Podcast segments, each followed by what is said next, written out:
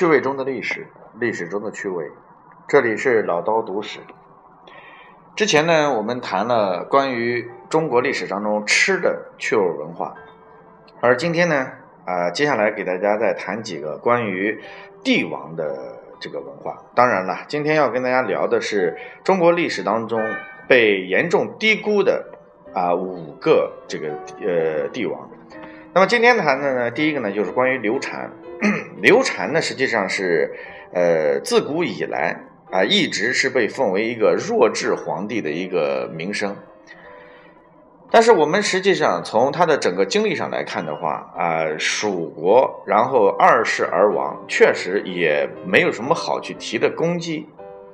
但是大家可以去看到，刘禅作为三国当中的第二代的帝王当中，论才智、论这个呃智谋等各方面，确实可能不如其他人。但是我们放眼于整个中国二十四帝代、二十四朝的所有的历史，有除了这个正常王朝的更替之外，有哪一个王朝在灭国之后还能得善终的呢？几乎没有。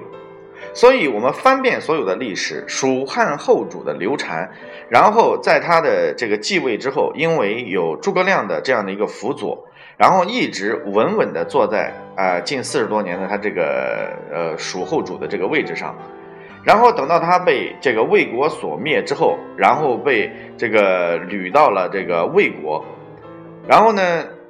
就出了一个非常著名的，在当时的司马昭啊，就这个问问他说：“这个阿斗，说你思蜀否？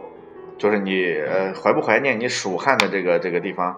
阿斗就答到了：“此间乐不思蜀。”如此直白的回答，在后世所有的史书当中和评论当中，都是认为他是一个不思进取，然后呢，这个没有任何的这个志向的这样的一个昏聩的这个帝王。但是我们可以试想一下。阿蜀，呃不，阿蜀哈，阿斗，实际上他一直在司马昭的虎窝里面舒舒服服的吃喝玩乐，直到终老。他正好延续了整个蜀汉刘姓他的这个子嗣的延续。那我们换句话来讲，从整个的帝国上的更替上来讲，没有一个皇帝能够得善终。但是为什么他就能够得善终呢？这是一种个人的生存智慧的问题。所以，如果单纯的把阿斗看成是一个弱智的弱智儿这个角色来看，这是历史对他最大的低估。从个人生存和这个发展的角度上来看，我个人觉得，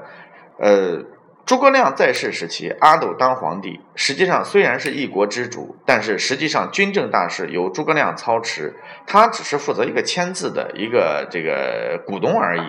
所以，他相比较而言呢？应该是做的最轻松的，应该说是历史当中最轻松的皇帝之一，而且应该说在诸葛亮在世时期，他的蜀国的治理不算是太差，所以他很轻松啊。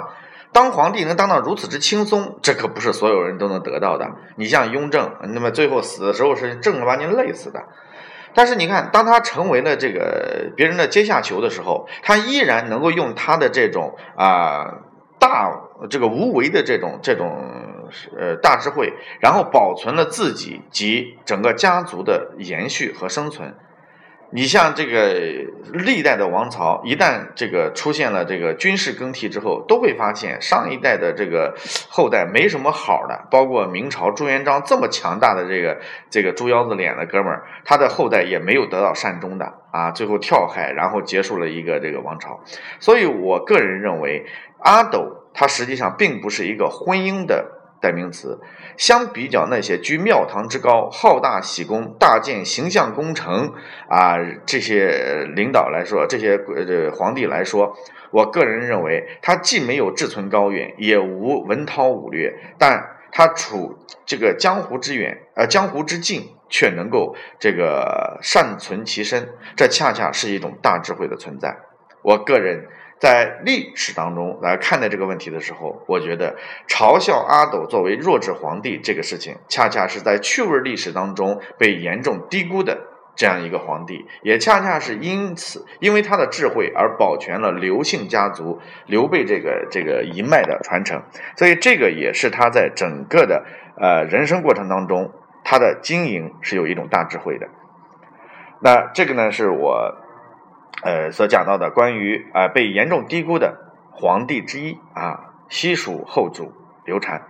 那么欢迎大家跟我去多关注我的微信郭伟六八八五，能够呢针对我们历史当中的很多趣味，彼此之间探讨不同的观点。谢谢。